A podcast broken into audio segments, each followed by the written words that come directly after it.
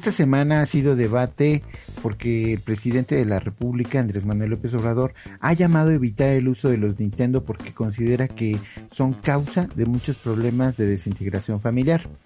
Nosotros sabemos mucho del caso porque desde Atari, Nintendo, Sega, Xbox, PlayStation han sido parte de nuestra infancia y adolescencia.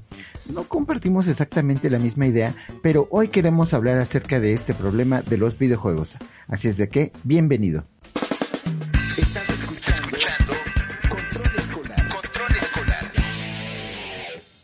Hola, ¿qué tal? Bienvenido a este podcast número 37 de la segunda temporada. En realidad sería, esta es la segunda temporada y es el episodio 7, pero son 37 podcasts que tenemos desde que empezamos con esta serie de informativos para ti que trabajas en escuelas particulares o que te gusta el tema de la informática, ya que nosotros somos, pues, nos gusta hacer cuestiones de informática.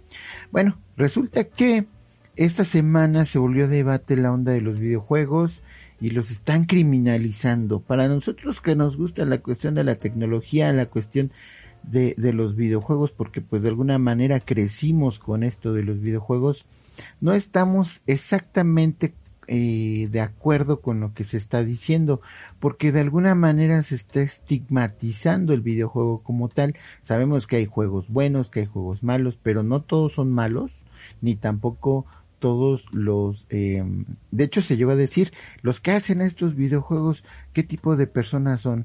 Pues no necesariamente son personas malas, así como hay choferes buenos, hay doctores buenos, hay políticos buenos, pues también hay probablemente cibercriminales que se aprovechan de estas situaciones. Por ahí dieron a conocer lo que vendría siendo el eh, un decálogo de qué son las cosas que se debe de hacer, que debe, que debemos de hacer como familia para evitar caer en las garras de la ciberdelincuencia. Ellos están pensando orientando todo esto hacia uno de las tres de los tres problemas que los videojuegos sí pueden tener en la actualidad. los problemas que puede causar un videojuego son el primero de los tres es secuestros, robo de menores, trata de blancas y reclutamiento para narcotráfico ya que los ciberdelincuentes aprovechan que, los niños son pues personas que todavía no han vivido mucho y que pueden caer en ofrecimientos bastante eh, jugosos de dinero, de oportunidades y todo esto y se aprovechan, lo saben llevar porque conocen cuáles son sus debilidades, se aprovechan de eso y terminan siendo secuestrados, terminan siendo robados de su hogar para después utilizarlos en otro tipo de delitos. Otro problema de los videojuegos en la actualidad son la adicción a estos dispositivos electrónicos, también la adicción a las redes sociales y a los mismos videojuegos. No nada más son los videojuegos, también es adicción a los dispositivos electrónicos. Sabemos y hemos platicado de, hecho eh, varias veces de este tema de la adicción, por ejemplo, al celular. Eh, pero ahora tenemos no nada más el celular, ¿eh?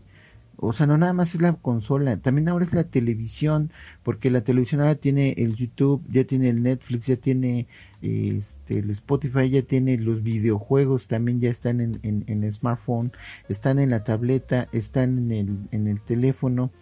Y pues vaya, o sea, ya no está tan lejos eh, los videojuegos o las redes sociales de nuestros hijos porque ahora nosotros mismos de hecho se los damos. ¿Cuántos niños de apenas 10, 11 años ya les damos teléfono celular y tienen acceso tanto al teléfono, a la computadora para la clase y entonces se está volviendo una adicción que nosotros mismos le estamos proveyendo de este tipo de situaciones.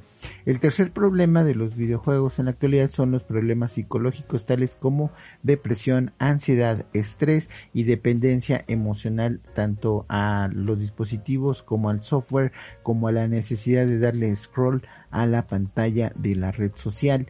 Estos son los verdaderos tres problemas de los videojuegos en la realidad.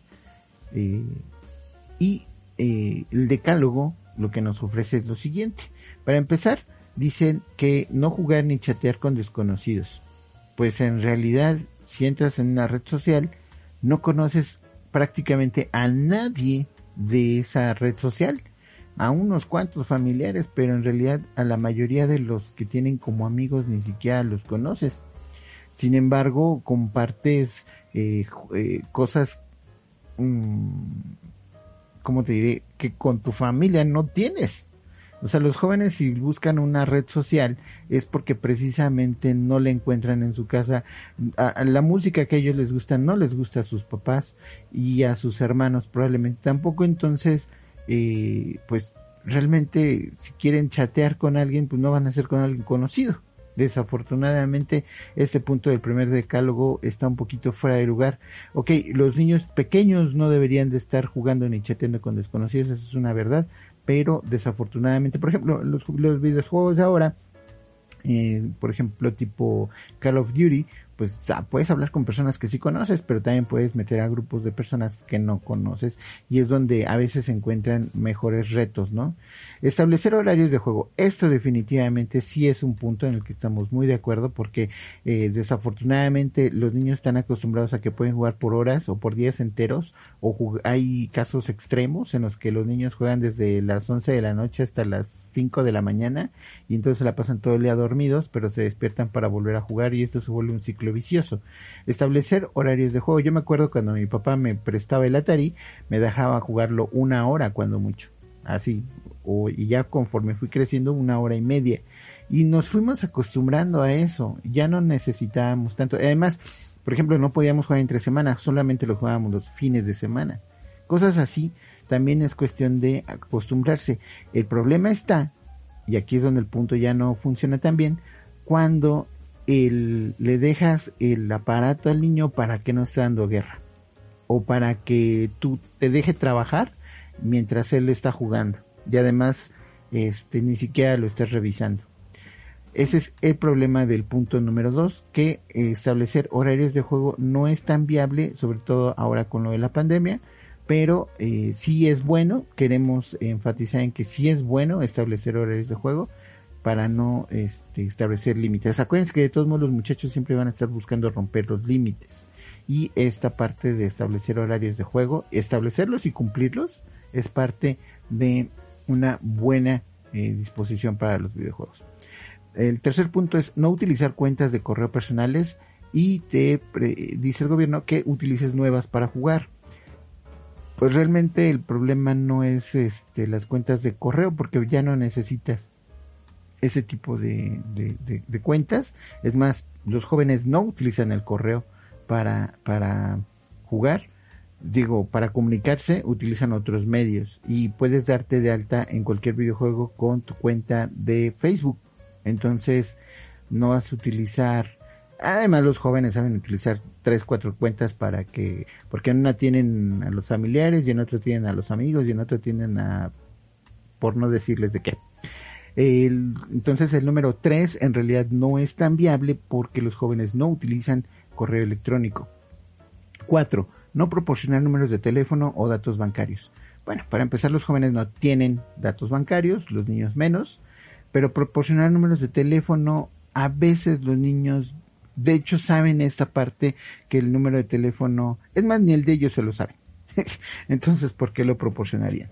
A menos de que ya estén enganchados y que los estén utilizando para, en el caso de, vimos un caso en Oaxaca de tres muchachitos que iban a ser secuestrados precisamente por una banda de reclutadores de halcones que se los iban a llevar a Monterrey y utilizaron el WhatsApp después de bastante tiempo de jugar con ellos, de que ya se habían ganado su amistad y les habían ofrecido ocho mil pesos a la quincena para trabajar como, según ellos, este, iban a, monitorizar frecuencias de radio, pero en realidad pues, los querían como halcones, eh, si es lo que los iban a, utilizar, porque en realidad apenas los estaban este, enganchando. Afortunadamente los encontró la policía de Oaxaca.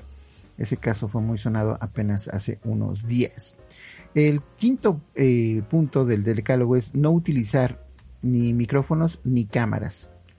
Y pues la verdad es que los niños y niñas sí están muy de acuerdo en no utilizarlos. No les gusta mucho porque sí les gusta más su intimidad.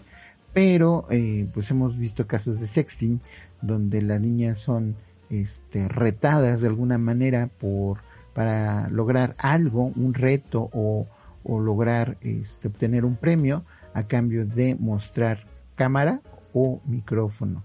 Entonces, bueno, este sí es un buen consejo, no utilizar micrófonos ni cámaras, no compartir ubicación, este es definitivamente uno de los mejores puntos que este decálogo puede tener, reportar cuentas agresivas o sospechosas es el punto número 7, definitivamente este es básico. Se repite con el punto número 10, que es reportar al 088 casos de acoso, violencia o casos sospechosos. Entonces, de este decálogo quedan nueve puntos. De los nueve puntos llevamos dos aprobados, que es no usar micrófonos ni cámaras, sino compartir ubicación. Los demás no estamos tanto de acuerdo. El punto número 8 es mantener la configuración de seguridad para niños en los dispositivos. Ajá. ¿Y los papás saben ponerla? ¿De verdad? Porque el control parental los niños saben modificarlo, cambiarlo, moverlo. Es más, a veces tienes duda con cómo tomar, no sé, una aplicación y tu hijo o tu hija sabe cómo hacerlo más rápido que tú. Entonces, mantener la configuración de seguridad para niños en los dispositivos.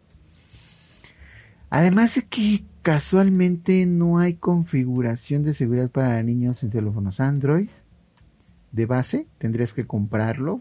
¿Y quién compra software para su teléfono Android de sus hijos? Este punto número 8 está un poquito fuera de realidad. Punto número 9. Se recomienda que los menores de edad jueguen bajo la supervisión de los adultos. Definitivamente es un punto muy de acuerdo, pero volvemos al tema del, eh, del horario muchas veces los papás le damos las herramientas a los niños para que se entretengan, para que se diviertan, o los ponemos a ver un documental o la tele o no sé, el videojuego o, la computadora para que tome clases, pero no estamos con ellos todo el tiempo, no podemos estar con ellos. Entonces, si se dan cuenta, este decálogo no tiene exactamente los puntos que pudieran ayudarnos para evitar este tipo de problemas. Volvemos a decir, secuestros, robos de menores, trata de blancas, reclutamiento para narcotráfico, adicción a dispositivos electrónicos, redes sociales o videojuegos o problemas psicológicos como depresión, ansiedad, estrés y dependencias emocionales. ¿Cuál sí sería entonces una forma de poder evitar este tipo de problemas? Definitivamente es tener el tiempo de dedicárselo a nuestros hijos. La manera de tener una verdadera integración familiar es integrándola, estando ahí, evitando el toma entretente mientras yo trabajo. Si estamos en casa, tenemos que estar en casa con ellos, tenemos que compartir sus gustos. Aunque no nos guste su música, tenemos que escucharlos. Aunque no nos gusten sus amigos, tenemos que saber que, con quién están, con sus, qué hacen con sus amigos, qué piensan, de qué hablan con sus amigos. Entonces, ese acompañamiento es el que puede ayudarnos para evitar tener eh, problemas, pues, como los que actualmente tenemos como sociedad. fíjense lo que son las cosas. ¿Cómo podemos resolver el problema de los videojuegos? Pues simplemente jugando con ellos, simplemente estando con nuestros hijos, y obviamente no comprándole la, el videojuego el más violento, el videojuego que sabemos que puede tener ciertas eh, condiciones que no son aptos, ¿no? Que no son aptos para ellos, porque aunque digamos es solo un juego, sí, pero tiene afectaciones, lo sabemos. Entonces, tenemos que seguir el ejemplo, como les decía de mi papá, que decía, solamente podemos jugar de tal a tal hora y estos juegos. Así definitivamente. Y si el niño hace berrinche y ya no quiere jugarlo, pues entonces tenemos que buscar otra alternativa. Pero el dejar que crezcan silvestritos no es la solución. Y eso es lo que estamos haciendo como sociedad. Los estamos dejando que crezcan silvestritos. Estamos dejando que busquen por internet. Y sabemos que pueden encontrar muchas cosas. Recordemos el caso del niño de 11 años que hackeaba a su papá para y que lo extorsionaba para quitarle dinero este que ya le había robado casi un millón de rupias allá en, en, la India y porque el niño había aprendido a hackear a través de YouTube de YouTube. O sea ni siquiera en aplicaciones especiales, ni siquiera con metiéndose a la deep web, ni siquiera, no, no, no. En YouTube él aprendió cómo podía hackear a su papá y lo utilizó y por meses el señor estuvo este hackeado y hasta dinero le llegó a entregar a su hijo y él no sabía que era su hijo, ¿eh? Se enteró porque la policía lo identificó y lo encontró en su casa. Cuando interrogaron al niño, resulta que el hacker era su hijo. Entonces, eh, eso es lo que tenemos que prevenir con integración familiar. Más que el decálogo este que nos están diciendo, en realidad lo que tenemos que hacer es una verdadera integración familiar. Sé que no es fácil, sé que no nos han educado para esto, sé que tampoco nos han dado un manual, pero pues ahora es nuestra tarea buscar cómo podemos hacer esta integración familiar. Nos vemos en el próximo podcast con más información para ti, que te gusta la ciberseguridad, que te gusta la información de tecnología, que trabajas en escuelas particulares. Nos vemos hasta la próxima.